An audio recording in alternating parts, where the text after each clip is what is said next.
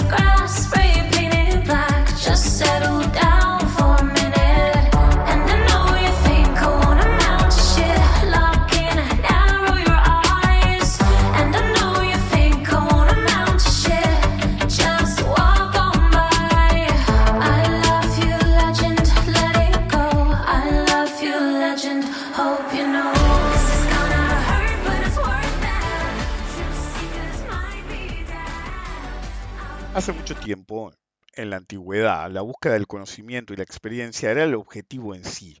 ¿sí? La mayor parte de los sabios, de la gente que ahora recordamos miles de años después, el verdadero objetivo que tenían era el objetivo de la búsqueda del conocimiento en sí, más allá después de qué se podía hacer con él eh, o no. Y el verdadero buscador no estaba en ese camino por la gloria, sino por el viaje. ¿sí? Eh, yo me acuerdo que la primera vez que eh, escuché sobre Tales, no escuché la, cuando era muy chico, no escuché la famosa anécdota de las opciones, sino que em, escuché la historia de los siete sabios de la antigüedad. Eh, si mal no recuerdo, if memory serves, em, era algún pueblo cerca de Mileto, precisamente, no me acuerdo cómo se llama el pueblo, em, pero básicamente eh, unos unos viajeros eh, en un pueblo cercano a Mileto. Eh, era gente que no pescaba, pero le compró la pesca a eh, unos pescadores. Pero no le compró la pesca que acababan de pescar, sino lo que iban a pescar en el futuro. Es decir, compraron en forma anticipada la pesca potencial que iban a tener. Los futuros en la antigüedad funcionaban diferentes que ahora. Si bien existían mucho antes, desde la antigua Mesopotamia, Siria, Babilonia, están en el código de Murabi, eh, funcionaban de una forma diferente. No eran una especulación del tipo em, como hacemos ahora, compras y, y, si sube vendés o vendés y si baja compras y te haces el neto de diferencia. Incluso cuando hay delivery como petróleo y otros activos. En realidad era asegurarse ¿sí? Del producto. Y te podía salir bien como te podía salir mal. Lo primero que te asegurabas es que algo ibas a obtener. La pregunta era qué tanto de ese algo ibas a obtener. Si era mucho más de lo que necesitabas, básicamente ibas a tener una ganancia extraordinaria, ibas a poder netear en el mercado lo que tenías en exceso. Si era menos, y bueno, era menos. Pero como se hacían ese tipo de transacciones, se hacían a descuento. Entonces póngale que, por decir un número, si tu pesca iba a ser, no sé, 10 eh, monedas de oro, es mucho, pero bueno, ponele que eran 10 monedas de plata. Si tú, em, el estimado que vos querías era 10 monedas de plata, vos no pagabas 10 monedas de plata, ponele que pagabas 5. Normalmente eran, se trabajaba así, en mitad de esos tercios. Em, entonces, básicamente pagabas según se negociaba con el barquero, un tercio o la mitad de lo que valía, porque el barquero se aseguraba un mínimo de dinero, pero al mismo tiempo no sabía qué iba a obtener. Normalmente los que hacían esas transacciones futuras tenían más de un barco, no es que arriesgaban todo el barco. Entonces, no era una transacción habitual, pero cuando había algún extranjero, normalmente se quería asegurar el producto, porque el resto iba al mercado del lugar, Y bueno, entonces pagabas a descuento. Si era mala, pagaste de más. Si era buena, pagaste un buen precio. Si era extraordinaria, pagaste, pero re bien. bueno, conclusión que los muchachos de Tales, no por Tales, sino que vivían en Tales, siguieron en la suya, qué sé yo, y volvieron al rato a eh, buscar lo que habían pagado en forma anticipada. Pero los pescadores, cuando muestran las redes, no solamente encuentran una, no se sabe qué tan buena era la pesca, pero se sabe una cosa. Decían que habían encontrado el trípode de Elena de Troya, que lo había tirado al mar eh, cuando volvía de, después del desastre de Troya, obviamente. Entonces, claro, los pescadores dijeron, no, flaco, esto vale una fortuna. Cuando le conté una vez eh, esta historia a mi mujer, me decía, sí, el trípode de Elena de Troya debe haber sido como las... Eh, como la madera de la verdadera cruz. Hay una iglesia en, en, Italia que tiene, eh, que, fue la, no me acuerdo quién, Constantino fue el primero que impuso en el Imperio Romano la, la iglesia, ahora que no me acuerdo. Eh, eh, no me acuerdo cómo se llamaba, pero la madre se volvió más fanática que él y andaba por el mundo buscando reliquias y había encontrado tanta madera de la verdadera cruz que hicieron toda la escalera. bueno, pero bueno, seguro que fue como decir, probablemente, pero de hecho persiste que ellos pensaban que realmente era el auténtico trípode de Elena Troya. Entonces, claro, los locales dijeron, no, flaco, esto no te lo doy. Y los de Tale dijeron, no, papá, yo pagué esto, todo lo que vino en la red es mío. Los pescadores decían, oblígame. Este, y nosotros le gritaban, tu pescado estaba rancio. bueno, terminaron una guerra. El problema es que eran, eran dos potencias dos ciudades-estados menores, pero muy niveladas. Entonces, realmente, eh, la guerra se prolongó un buen tiempo y no se hacían buena diferencia. Entonces, ¿qué hicieron? Como hacían todos en Grecia, fueron al oráculo de Delfos. Le contaron la historia del oráculo de Delfos y el oráculo de Delfos dijo, esto es fácil. Vayan y denle ¿sí? el trípode de Helena de Troya, y cuando se lo daban, básicamente terminaba la guerra, al hombre más sabio del mundo me imagino que los muchachos se miraron, ambos generales o que carajo fueran, se miraron y dijeron, tales, tales. Este, y se fueron, a pesar de que no era su zona, los que no habían querido entregar, bueno, hay que dárselo a tales. Porque es el hombre más sabio de la, del mundo. Entonces van a Tales, este, hola don Tales, ¿cómo anda? le digo, ¿y qué hacen acá muchachos? Y digo, bueno, lo que pasa, y le explica la situación. Ah, por eso eran todo el quilombo que armaban ahí, se, estaban peleando todo el tiempo, sí, era por esto. Bueno, fuimos al oráculo de Delfos y el oráculo de Delfos nos dijo que le teníamos que dar el trípode de Elena de Troya al hombre más sabio del mundo. Entonces Tales lo miró y les dijo, muchas gracias, que me consideren así, pero yo no soy el hombre más sabio del mundo. Y entonces le dijeron, ¿cómo que no sos el hombre más sabio del mundo? No, yo no soy. Eh, entonces, ¿quién es? Le dijeron, bueno, es Gran Monete. Básicamente le, le dijo, bueno, anda tal, ¿cómo se llama? Bios o algo así. No me acuerdo el nombre de todos los sabios, lamentablemente. Pero bueno, algunos solamente quedaron por el solo hecho de que fueron mencionados en la seguidilla de sabios.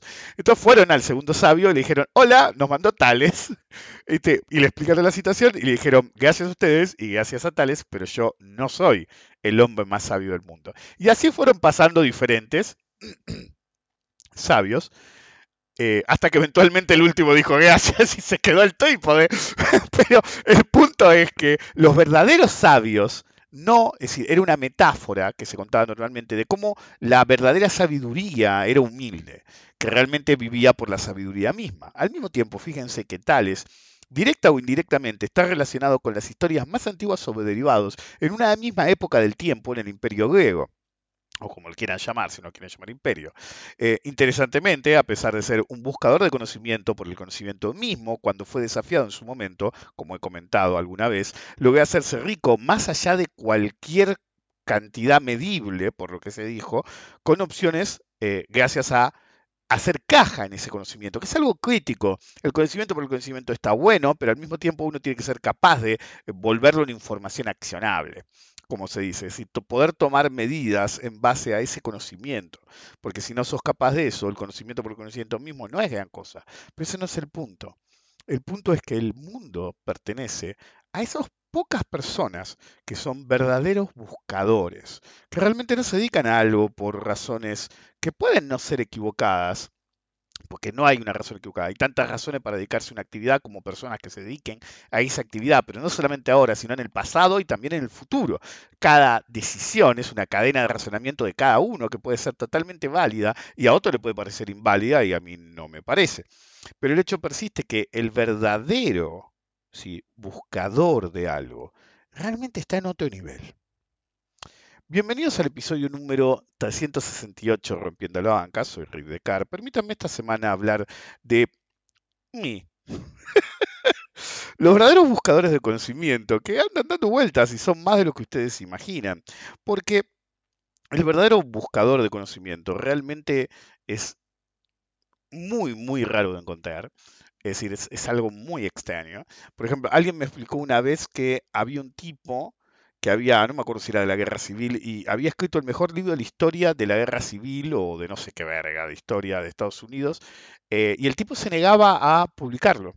Y cuando le preguntaban por qué, y el tipo nunca lo publicó, de hecho lo destruyó antes de morir, pero le había permitido a algunos de sus conocidos que lo leyeran, decía, lo escribí para mí, lo escribí como un proceso de investigación para llegar a las conclusiones que llegué y después escribí el libro porque era el epítome de lo que había investigado como trabajo de mi vida, pero realmente no quería compartirlo con el mundo.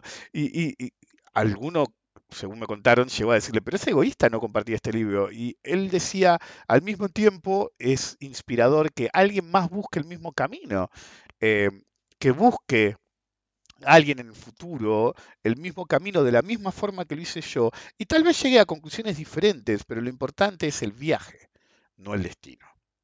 Entonces, permítame esta semana acompañarlos en el viaje y no el destino. Fíjense en el podcast. No vemos un destino, por ahora es solo el viaje y algún día va a ser el último podcast, pero por ahora no. Y a ustedes les puede gustar y les puede no gustar, me pueden criticar o no me pueden criticar. Hey, If you don't like what you see here, get the fuck out, motherfucker. Anyway, compartan el, podcast, pongan un buen comentario, díganle al vecino, che, viste, cuando estás comprando en la carnicería, ¿sabes que escuché un podcast? el otro día estábamos comprando carne ¿viste? Y, estoy ahí y golpe dice Pablo, me dice uno, ¿viste? Me doy vuelta y es el proveedor de tecnología del Tiger, que no es que me provea siempre, pero si yo tuviera que definir a un proveedor de tecnología del Tiger es Walter, ¿viste? todo el mundo conoce a Walter en nuestra zona, y, y ah, ¿cómo andaba? ¿Qué sé yo? Y nos pusimos a hablar, qué sé yo. Eh, anyway, ¿viste? Y, ¿viste? le puedo decir así, estás ahí con Walter y decís, che, escuchaste el podcast de Pablo. En cualquier caso, dejar un buen comentario, una buena referencia.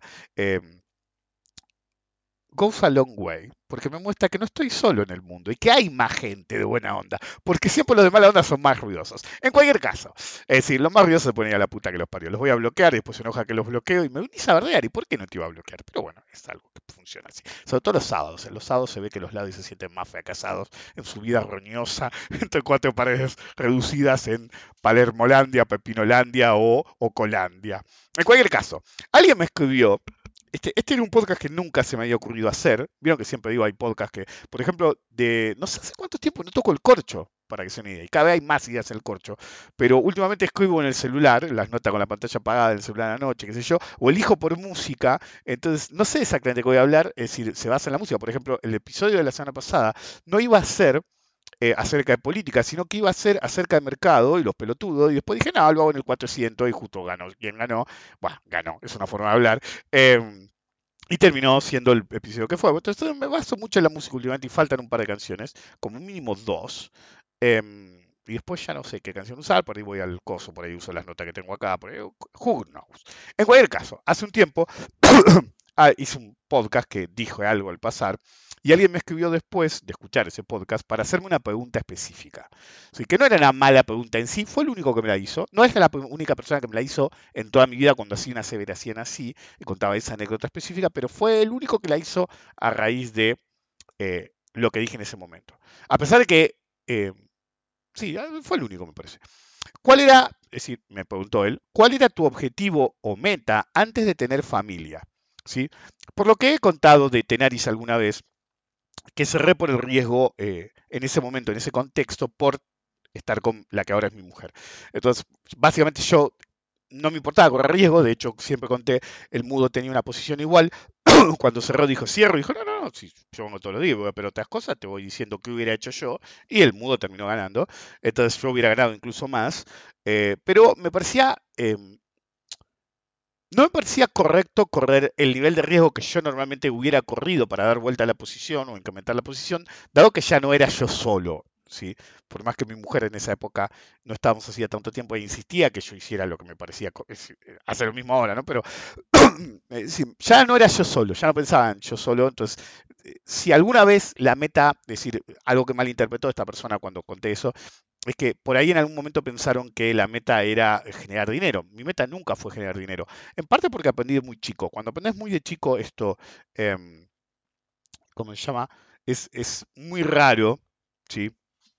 Que, eh, pero muy raro que, que, lo hagas por la guita. Si lo haces porque lo haces, básicamente. Lo haces por el juego mismo. ¿Ok? Entonces, eh, porque la pregunta fue, ¿cuál era tu meta? En realidad no había ningún objetivo anterior a ese.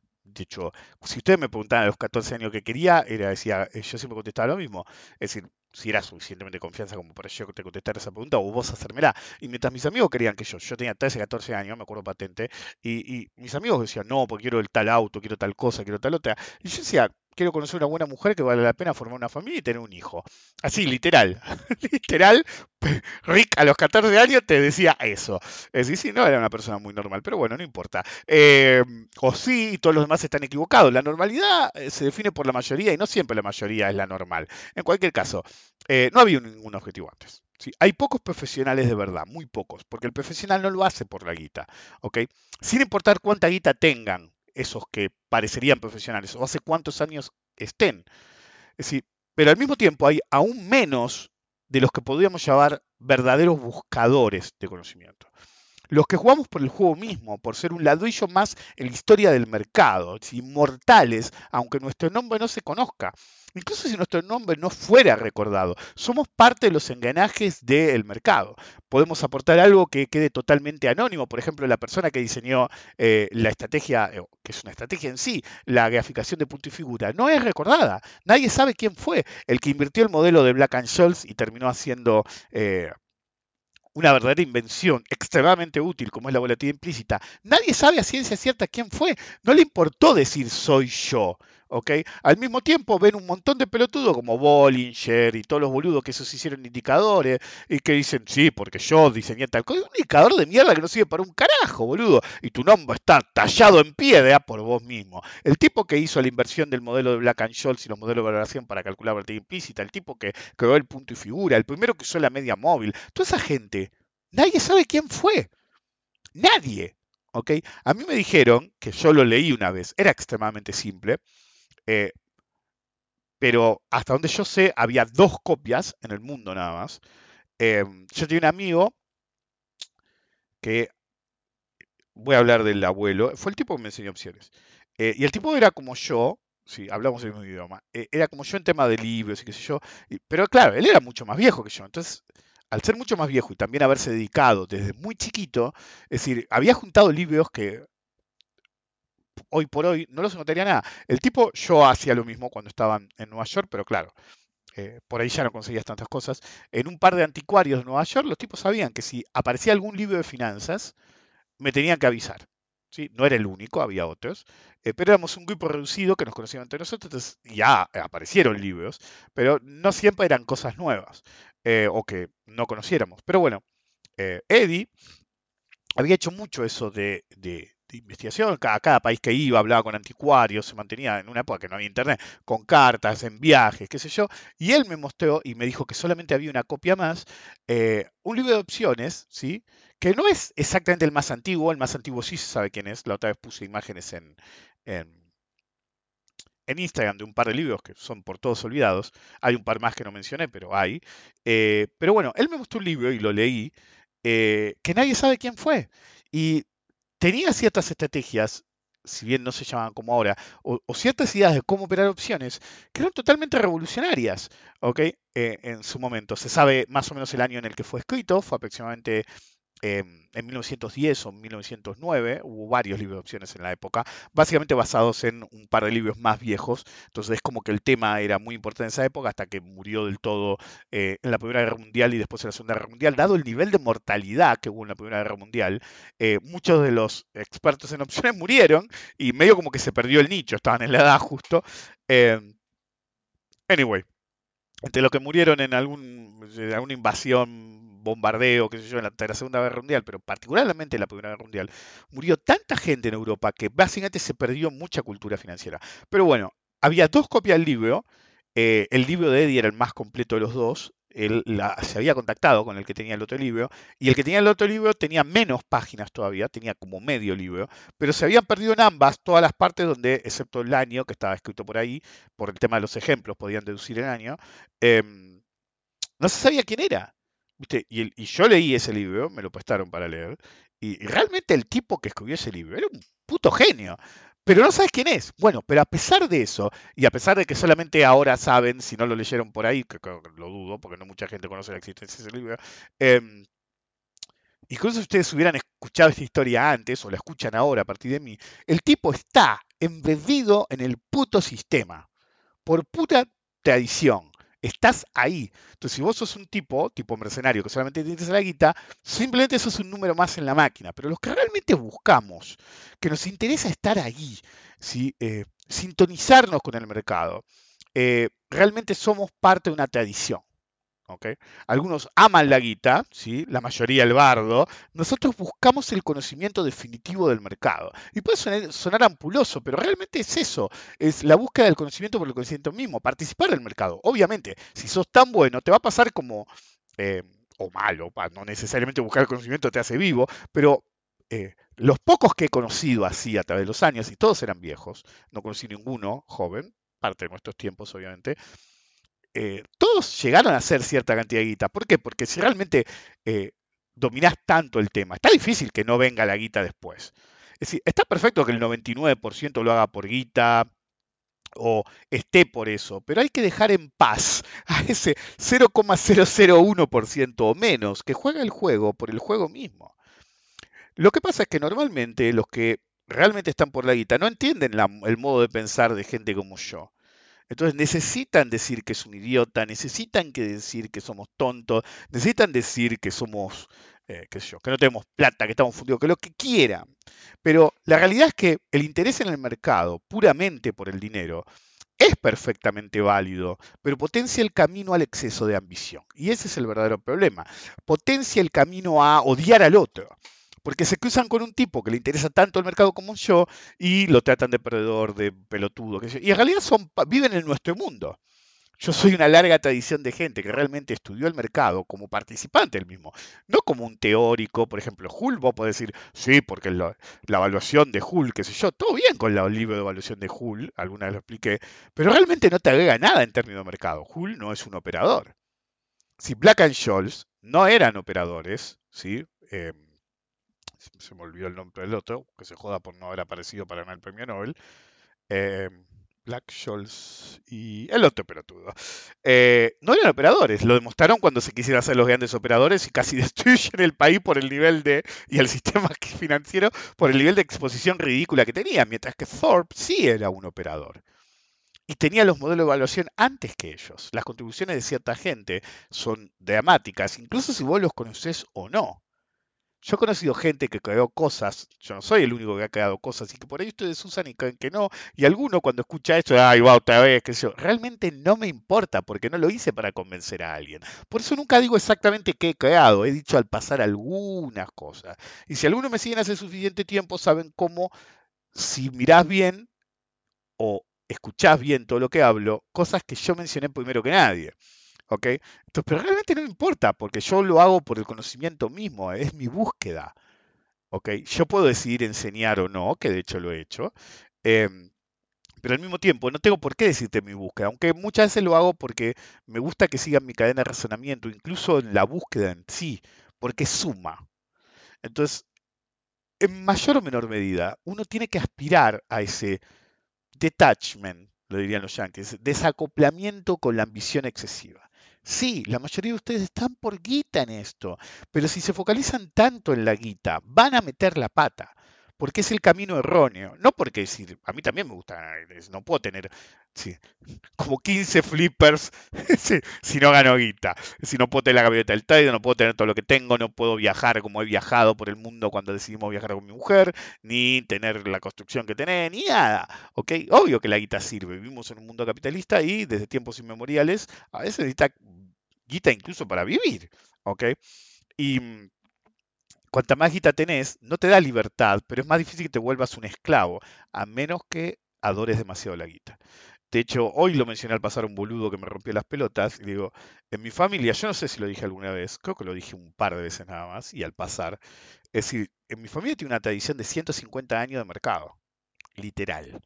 ¿Ok? Mi abuelo me enseñó a mí, el tío de mi abuelo eh, le enseñó a mi abuelo, el padre del tío de mi abuelo le enseñó a él, el abuelo a él y así. Sí, generacionalmente cuando vivían en Europa fue un poco más padre-hijo, padre-hijo, eh, pero hasta donde yo sé, más o menos 150 años para atrás, al día de hoy, eh, give or take, no sé qué año exactamente fue, pero aproximadamente hace cuatro años podía empezar a decir 150 años de tradición de, bursátil.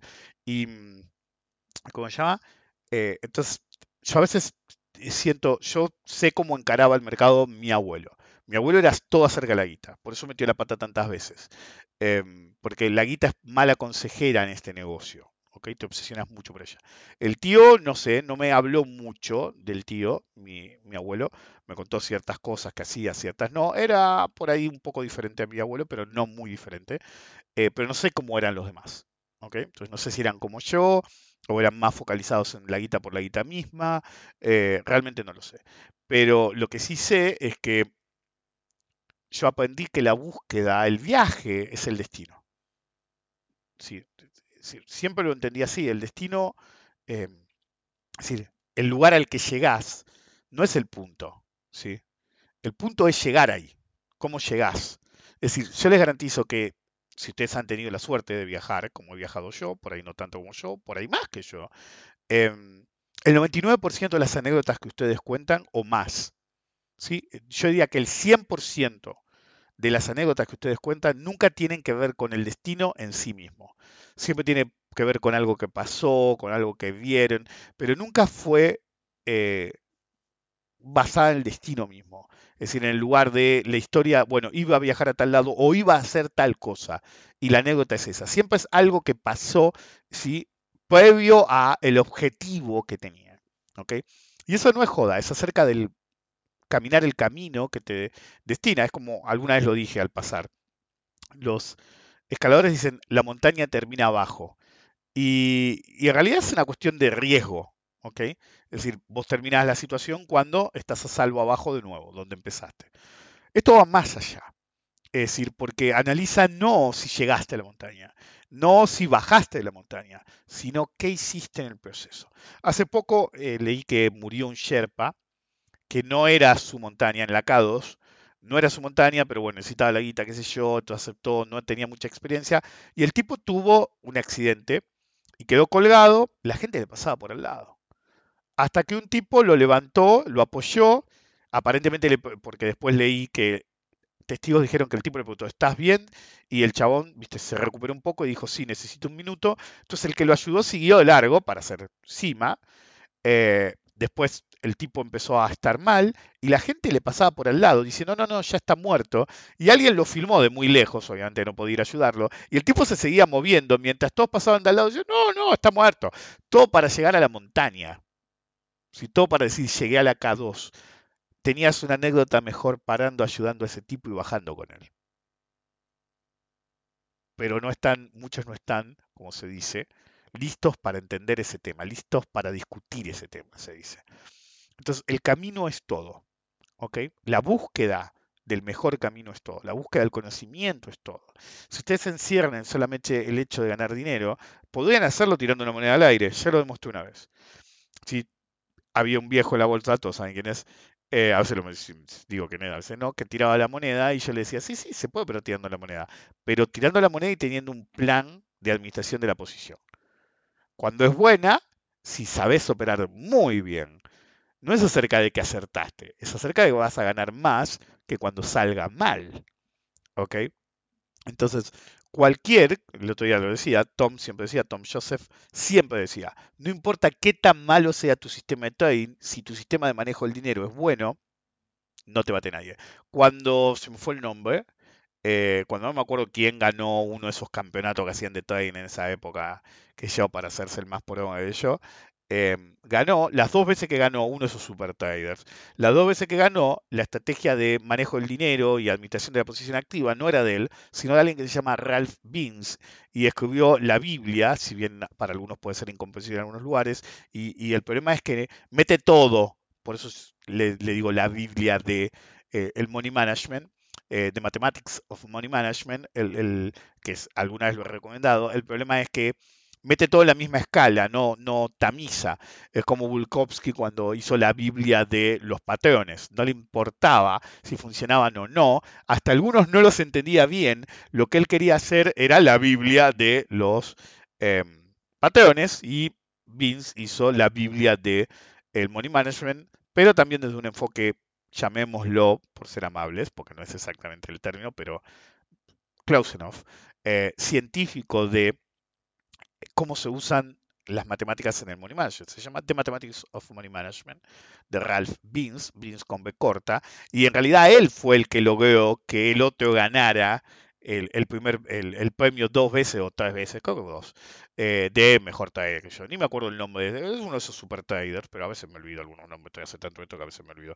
Es decir, el hecho que muchas veces no escriba guion ni, ni me fije, pasa eso, ¿viste? me olvido un nombre, qué sé yo, y como no lo busqué, este, me lo olvidé y chao. Pero fue como la otra vez que... Este, está bueno, porque me hace encontrar gente que... Eh, por ejemplo, una vez expliqué, eh, es decir, miren cómo es la búsqueda. La otra vez, hace un tiempo largo, eh, afirmé como que en realidad muchos eh, jodían con que Keynes y qué sé yo, y yo decía, Keynes habló desde el capitalismo, pero había un economista que eh, había hablado desde el comunismo y había llegado a las exactamente mismas conclusiones. Normalmente cuando llegas desde zonas directamente opuestas a la misma conclusión, realmente encontraste algo viable. Y no me acuerdo del nombre y mencioné el tema y uno me mandó un mensaje, uno que nunca no me ha interactuado mucho, ni me acuerdo quién es. Eh, y me dijo, estabas hablando de Kaleki. Sí, estaba hablando de Kaleki, correcto. No sé si lo mencioné después. Eh, y me pasa a veces que digo, che, me olvidé tal cosa, y yo, y, me dicen. Y, está bueno, ¿sí? Entonces, a veces me gusta no escribir. Eh, se van a dar cuenta cuando escribo, eh, pero hace mucho que no lo hago porque requiere más preparación durante la semana y acá por ahí tomé un par de notas en el celular para hablar de algo que no me quiero olvidar y a veces me olvido igual. ¿eh? Este, digo, uy, me olvidé de hablar de tal cosa, me acuerdo todo el día después. Em, pero lo que tiene bueno de eso es que a veces alguno eh, que es un buscador como yo, por ahí no a mi nivel o, superior incluso a mí, que me dice, che, ¿sabes que lo que estabas buscando era tal cosa? Pasó la otra vez, ahí me acuerdo, que mencioné mi escritor ruso preferido y por alguna razón no me acordaba el nombre del escritor. Y uno me dijo, por la descripción que hice yo, estabas hablando de Pushkin, ¿no? Sí, de hecho, mi escritor preferido de la literatura eh, rusa es Pushkin. Es decir, no es para todo el mundo. Es como escribir la flor, leer La Flora del Mal. ¿Viste? Algunos dicen, uy, qué bueno, Baudelaire, qué sé yo. Y es una cagada. Eh, yo soy de los que no está muy seguro de que sea muy bueno. Pero tengo épocas, por ejemplo, la primera vez que leí Baudelaire me pareció una cagada atómica, tenía 13 o 14 años. Lo leí como cuatro años después y eh, no está tan mal. Después lo leí de grande y me gustó y después lo volví a leer y me pareció una cagada de nuevo. Pero bueno, es, es como medio bipolar el asunto Baudelaire. Pero bueno, Pushkin no es algo para todos, pero ¿de qué recomienda Pushkin? Obviamente. Es como leer Dostoyevsky, lees el jugador o, algo de eso y decís, Dostoyevsky lo... Is the shit. y después lees alguna de los otros y decís, esto es una cagada, hermano. Pero bueno, le pasa a todos. Me acuerdo que en una época yo en joda decía que cuando Stephen King tuvo el accidente se mató, porque es como que escribía diferente y me aburrían los libros nuevos. Eh, es decir, es otro tipo, decía yo. Eh, pero lo joda, obviamente. Eh, pero bueno, el hecho persiste. Em, entonces a veces me gusta eso, porque son gente que por ahí, es decir, no cualquiera va a haber leído Pushkin, ¿ok? O Bolier, que yo nadie lee actualmente casi. Em, pero encontrás un buscador, alguien que buscó por su propia, propio camino. Es decir, eh, yo he hablado con filósofos había un filósofo que me caía bien hasta que defendió el golpe de Bolivia, pero algo que me llamó la atención es que yo estaba hablando una vez con él y cité a Nietzsche, a Nietzsche, boludo, el tipo era doctor en filosofía. Eh, como cité a Nietzsche, eh, no dije es Nietzsche, estoy hablando de un filósofo. Y el tipo dijo, ¿quién dijo eso? ¿What? ¿Cómo? Devuelve el título, hijo de puta, le dije. Estaba todo bien en esa época. Eh. Eh, pero bueno, el hecho persiste. El camino es eh, lo más importante porque nos ayuda a perdernos. Es decir, es como cuando vos vas a Venecia. Si, si ustedes van alguna vez a, Vene- a Venecia, el mejor consejo que les puedo tener, tengan un mapa, por si van al carajo, pero caminen Venecia. Venecia es un lugar que tenés que caminar. Es decir, eh, no buscar un objetivo. Podés ir a la Piazza San Pedro, bajar ahí en el Vaporetto eh, y, y asunto terminado y después te das una. Pero después caminá por Venecia. Venecia es Venecia en sí misma. Em, me acuerdo que yo, la primera vez que, que fuimos a Venecia con mi mujer, yo no, no caminaba tanto Venecia cuando iba solo, pero siempre iba, sí podía, cuando estaba en Italia. Y o sea, ciudades que si podía, siempre iba. Eh, ya saben por qué, alguna vez lo he mencionado, por algo tengo tatuado el escudo de, de armas del primer eh, duque de Venecia, Dog de Venecia. Em, y yo digo mujer, tenés que caminar. Y entonces terminamos en restaurantes que nadie sabía que existían, o que sí, pero nosotros encontramos accidentalmente, o, eh, o la calle de los asesinos, pero la descubrimos accidentalmente. Es decir, hay lugares que tenés que caminar, no, no hay tu tía. Es como ir a Pompeya y no, porque yo hago el tour corto o el tour largo. Nosotros recorrimos cada, decir, fuimos solos, ni seguimos el mapa. Me acuerdo que, que en un momento llegamos a un lugar en Pompeya Y había un obrero. Y el tipo nos miró como diciendo, ¿qué hacen acá? ¿Viste? No es que estaba prohibido ir por ahí, pero ya estamos en la fuera de la ciudad, no había nada. Y entonces me acuerdo que venía el italiano y dice, me parece que nos fuimos al carajo, y dimos vuelta y fuimos para el otro lado. ¿Ok? Entonces, eh, el camino en sí es el camino en sí. Es decir, debería ser el destino y no el punto de llegada. El que sigue el dinero por el dinero mismo se pierden muchas cosas que le van a ser útiles en circunstancias que por ahí no son tan benignas. Si cuando todo sale bien, eh, bueno, querés ser ambicioso, celo. Pero el problema de pensar en la guita también es que algunos dejan correr mucho el dinero. Es como la otra vez citaba a Livermore que decía, en los grandes movimientos, decía Livermore, el dinero se gana en papel y queda en papel. ¿Qué quería decir esto? Que no realmente retiraste las ganancias, ¿ok? Que viste una cantidad ingente de dinero acumulada, ¿sí? Puede ser mucha, poca, depende de la persona, en- pero ganaste fuerte, pero casi siempre no sacaste nada de eso. Entonces, una visión muy eh, resultista del mercado, en el que el viaje no te importa y solamente la ambición pura del dinero, va a hacer que normalmente cierres cuando no recorrió mucho y ganes poco, que cuando pierdas dejas correr mucho, porque todo el mundo dice, no, yo dejo correr la ganancia y corto las pérdidas. Y es mentira, cuando se hunde la aguantan como campeones hasta que no aguantan más y ahí se da vuelta, obvio, quedan como pelotudo, pero al mismo tiempo también favorece lo otro, el, el, el buy and pay o buy and hold o lo como lo quieran llamar.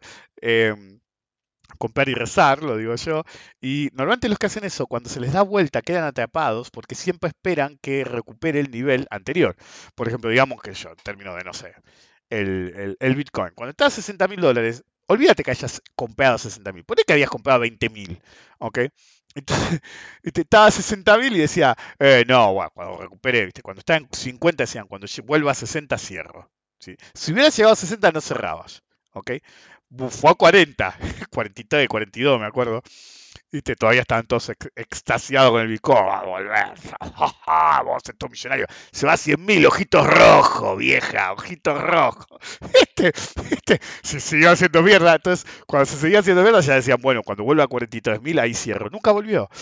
Este nunca. Me acuerdo que un pelotudo me paré en la calle porque quería hacer una tramoya, viste, un conocido. No, que sí, viste, porque me podés mandar guita acá, viste, pero me mandás con Bitcoin, si se quedan 42.500, eso. El tipo ni siquiera se dedicaba al mercado. Te digo, ah, sí, sí, sí, sí. Me fui y no le hablé nunca más.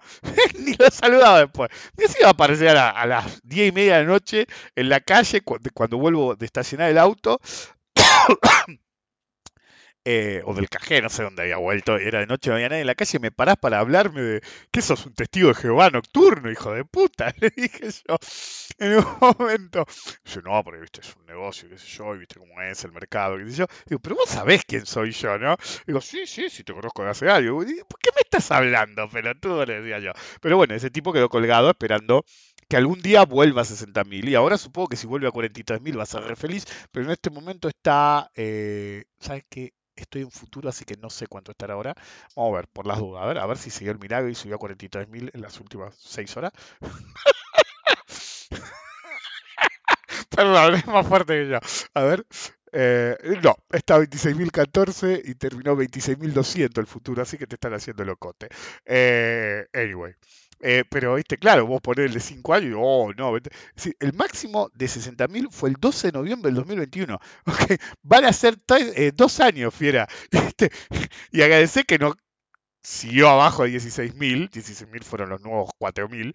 ¿ok? Pero bueno, el tipo ese está esperando que algún momento vuelva a 43.000, básicamente. Vas para sentado, me parece. Pero bueno, el camino es el destino. Es decir, si uno se concentra mucho en el dinero o, cristaliza mucho la ideas, cuando yo enseñaba a pelear, yo siempre decía, el problema de, obsesionarse con un método u otro es que cristalizas el modo en que te comportás y alguien más flexible, por ahí no de tu nivel, pero más flexible, te la va a terminar dando. ¿ok? Mi entrenador siempre decía, eh, el mundo va, y era eh, cuando todavía no había computadoras como ahora, ¿eh? porque desde chico, y él decía, el mundo va a leer el vector de aproximación de tu enemigo. Y, el tipo era un adelantado, porque decía, y mientras alguien mire el vector de aproximación del enemigo, ¿sí? el, tiempo estimado de arribo de la amenaza, qué sé yo, alguien con mucho menor nivel, como una piedra que acaba de levantar, le va a abrir la cabeza al boludo que trata de leer el vector de aproximación. Bueno, el mercado es igual. si vos te cristalizás mucho en tu búsqueda de de cold hard cash. No es malo en sí, bueno ser eh, eh, good is good, decía. Está, está, bien, boludo, que te guste la guita, a quién no le gusta la guita. Cuanto más guita tenés, más boludez se puede hacer. ¿ok? Si, eh, usted tiene que entender que la guita es como, como la batería del celular. ¿ok? Cuando tenés 2%, si sos pobre, estás pidiendo por favor llegar a fin de mes o, poder comerte un bife o lo que sea. Hay gente que no come, boludo. Yo siempre lo digo. Y después, viste, a medida que sube, y bueno, claro, si tenés 100% de batería, imagínate si te, como los celulares de antes, yo andaba con 100% de batería y dos baterías cargadas. ok, cuando salí de casa, ¿no? Ahora estoy más en casa. Eh, y entonces, claro, boludo, puedes hacer cualquier cosa, sos Gardel, ¿ok? y hablando de Gardel, eh, hoy cuando fui a estacionar el auto, siempre, si, cuando voy a estacionar el chico, siempre salta AM en vez de FM. En el grande salta FM, el chico AM. Y hoy nos tocó Carlos Gardel diciendo, qué alto está el puchero, te colgás como un guinche. Boludo, Gardel cantaba eso hace 100 años, boludo. Y el problema en Argentina sigue exactamente el mismo, boludo. Ok, entonces, está bien, ¿sí? acercarse al mercado por ambición, está perfecto, pero genera más sesgos que interesarse en el mercado. Yo no digo que no busquen, eh, ¿cómo se llama? Estar en el mercado por el dinero mismo. La mayor parte, los que no son tradicionalmente mercado, se van a acercar por eso. Y la mayor parte de los que sí son tradicionales del mercado, también. ¿Ok? No se equivocan con eso, también. Pero más allá de eso, hacerlo eh, como una búsqueda, como una dedicación, Lo que hace es generarte flexibilidad y el dinero, si vos sos un estudiante del mercado, va a venir y te va a venir más que al que está obsesionado con el dinero. Cuanto más te obsesionas con el dinero en el mercado, más difícil es ganar el dinero. Más fácil es perderlo, más eh, difícil es conservarlo. Si realmente estás por el mercado mismo, comprenderlo, operarlo, pero desde la comprensión, desde hacerlo bien, no con atajos. Por ejemplo, uno este, que yo sé que tiene futuro, boludo, y tiene acceso a Market Profile. El otro día mencioné al pasar el tema del Market Profile me dice, che, ¿cuál es la composición más, eh, más útil del Market Profile? Todavía no se lo contesté, por la duda se lo contesté por si no escucha el podcast. Hijo de puta, si te olvidaste, anda y lee, mirá el webinar de Market Profile. Entiendo que yo le podría decir, y se los digo ahora, media hora. Ok, pero lo importante es que si no te lo acordás, no te acordás de un carajo, tampoco te acordás de bien cómo funciona el balance inicial, hijo de puta. Entonces tenés que rever el material, no que yo te conteste. Y a veces puede ser pedante que yo diga, que yo, ¿Cómo leo este gráfico? Y yo digo, en el gráfico, ¿qué dice este gráfico? Y siempre le contesto, dice que tenés que hacer el seminario de análisis técnico. Y se ofenden todo, la mayoría se ofende. pero es la verdad. Es decir, ¿qué querés? Que vaya a tu casa y te dé una, una, una disertación de qué dice el gráfico y de qué si tenés que comprar o vender. Este, boludo, tenés que entender el gráfico vos, ese es el punto. Porque como siempre digo, es en este negocio, si no entendés correctamente o no sabes leer correctamente un gráfico, eh, estás en el horno, es clave saber eso. Y también es clave, como he dicho muchas veces, comprender cada activo que uno quiere operar. Veo gente que dice, no, porque yo opero opciones. Hay un chico que levantó una sugerencia mía, ¿sí? sobre el tema de los straddles antes del evento de las PASO.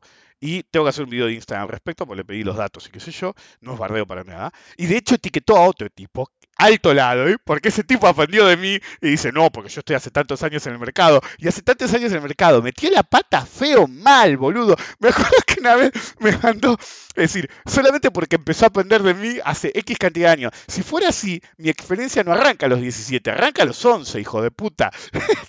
bueno, puede decir, no, sí, porque me dedico al mercado desde eh, X cantidad de años. Es como si yo te dijera, arranqué con el mercado a los 11 años, ¿ok? Y, midiendo como miden todos los lados. Y es verdad, boludo, em, arranqué a los 11. Pero vos no podés decir eso, vos tenés que decir, bueno, profesional soy de tal. No podés ser profesional de liar uno que miraste un gráfico, hijo de puta. Este, miré, ah, bueno, cuando yo tenía 8 años, miré Wall Street. Este, entonces, a partir de ahí, no, no. Bueno, y me acuerdo, Dios, boludo, me acuerdo que se quiso hacer el gran operador y analista, qué sé yo, ¿verdad? Y claro, tiene una página linda, que yo. ¿Cómo una fortuna? Digo, ¿cómo más que yo los seminarios de opciones, boludo? ¿Cómo puede ser? Y no, enseña todo lo que enseño yo, pero bueno, no importa. Eh, dividió mi seminario de opciones en dos, enseña la mitad y opciones avanzado en lo que yo enseño en opciones, pero mejor. Yo, estoy mejor. pero bueno, no importa. Eh, entonces me acuerdo patente cuando vi el nombre, dijiste quién es, ¿viste? Ah, qué sé yo, tiene una página, nosotros, y veo el nombre, este hijo de puta. Me acuerdo que una vez me manda un mensaje y me dice, Pablo, ¿qué hago? ¿Qué hiciste, boludo? Le digo yo. No, boludo, le recomendé a mi jefe, me quise hacer el banana, así, literal. Tengo que el mail, el abuelo de tener. Me quise hacer el banana y convencí a mi jefe de que entrara en la hipo de Facebook. Para los que no se acuerdan, la hipo de Facebook terminó en un juicio. Se hizo verga. Todo el mundo perdió fortuna. Y me dice, estoy desesperado porque no me habla. Onda, el jefe lo miraba con cara de ojete, porque claro, el tipo se quiso hacer el banana. Vieron como alguno, en vez de respetar el viaje, con que ya son el destino son el destino. Entonces ya, sí, porque viste como yo compro barato, eh, compro bajo, vendo alto. Este, lo convenció de comprar Facebook, boludo, y le hicieron verga. y yo digo, ¿qué querés que haga yo? ¿Qué querés que me... ¿Pero qué puede hacer? Primero no te va a escuchar, segundo no deberías haber hecho lo que hiciste, y tercero, ¿cómo querés solucionar que el tipo está 60 abajo? ya está. Este, más allá de devolverle la guita, ya está. ¿O qué, le vas a decir? ¿Poner más guita para que te la arregle? ¿Cómo te la vas a arreglar si ya la cagaste? Es decir, no es que me viene a mí y me dice, ok, ¿cómo la arreglamos? ¿Qué sé yo? No, no, no, se la querés arreglar yo, vos con un consejo mágico mío, boludo. Pero bueno, otro lado y más. Es decir, bajarudo del pibe. ¿eh? Obviamente lado. ¿eh? Por eso no te la va a contar. Estoy hace tanto tiempo esto. Yo me acuerdo a veces como es como Groundhog Day, el día de la marmota, que decide cómo hacer, viste, come clean, salir del closet con, con Andy McDowell, Bill Murray, y le dice, eh, me siento como un dios. Entonces dice, ¿qué? ¿Ahora sos un dios? ¿Sos dios? Le dice, no, no, no, no. El tipo dice, no dios, un dios. Este, pues el tipo llega a la conclusión de que estuvo tanto tiempo dando vuelta que sabe todo, entonces... y a veces me siento así en el mercado, porque estoy hace tantos años que me sé matufias de todo. Algunos no, porque nunca se dieron conmigo, no, obvio. Pero este, lo poco que pone internet, que yo, y tengo una memoria asombrosa para el mercado, para todo lo demás soy un asco. ¿Pero por qué? Porque yo no puedo recordar cuándo no me dediqué al mercado. ¿sí? Es, algo que, he dicho mil veces. Realmente no, no, trato de pensar para atrás. Y, tengo imágenes fragmentarias, como me acuerdo cuando, qué sé yo, tenía 4 o 5 años y había una figurita de fútbol. A mí nunca me interesó el fútbol, pero eran las figuritas, que eran de metal y redondas. se dejaron de hacer y después empezaron a hacer de cartón redondas, después se dejaron de hacer redondas, eran como un tubito, uno las llevaba como en un tubito. Eh, me acuerdo de eso, de estar parado en la puerta. Sí, soy reautista. Anotaba los autos que pasaban y calculaba la estadística, tenía siete años. Ok, la estadística de qué auto pasaba. Es decir, pasa, hoy pasó, se agarraba un papel, hoy pasó un Peugeot, dos Peugeot, tres Peugeot, qué modelo, qué sé yo, me sabía todos los modelos de los autos. Y después calculaba sí, con las matemáticas pobres que tenía en esa época, todavía no me habían enseñado tanto, si la frecuencia, es decir, calculaba la frecuencia de ocurrencia de el paso de autos antes de que me enseñaran matemática avanzada. Para hacer una idea. Ustedes pueden caerme o no, realmente no me importa. Pero me acuerdo de esas cosas. Y si, me acuerdo cosas así. Y cuando me acuerdo de las cosas, todas eran acerca de eso. Patrones y qué sé yo. Entonces avanzo un poquito y ya es bolsa, bolsa, bolsa, bolsa, matemática, bolsa, bolsa, bolsa. Y a veces no puedo pensar en otra cosa, literalmente por lo menos para atrás. Em, porque para mí el camino siempre fue el camino. ¿Okay? No sé si fue impuesto o si realmente, porque les acabo de contar, que buscaba patrones incluso antes que me enseñaran de bolsa, o yo supiera lo que era la bolsa, para que una idea. Em, pero, como digo, no sé si fue impuesto después porque a mi abuelo me quiso enseñar de eso o porque me lo enseñó porque venía, como la vez que, conté que cagaba trompado un compañerito mío, porque me había pateado las bolas el primero y mi abuelo dijo, vos tenés que aprender a boxear, tenés talento natural. Entonces yo no sé si vio algo y, por eso me enseñó, nunca me lo dijo, eh, o fue idea de él y me inculcó el amor por la bolsa en una tradición familiar. Pero la realidad es que para mí el viaje siempre ha sido más importante que el destino y siempre he pensado que cuanto más atención le presten al negocio, al juego, por el juego mismo. Siempre digo, esto no es un juego. Pero al mismo tiempo, si vos encarás el mercado como un juego que te gusta jugar y no como una obligación para conseguir algo, siempre vas a ser un mejor operador. No la próxima.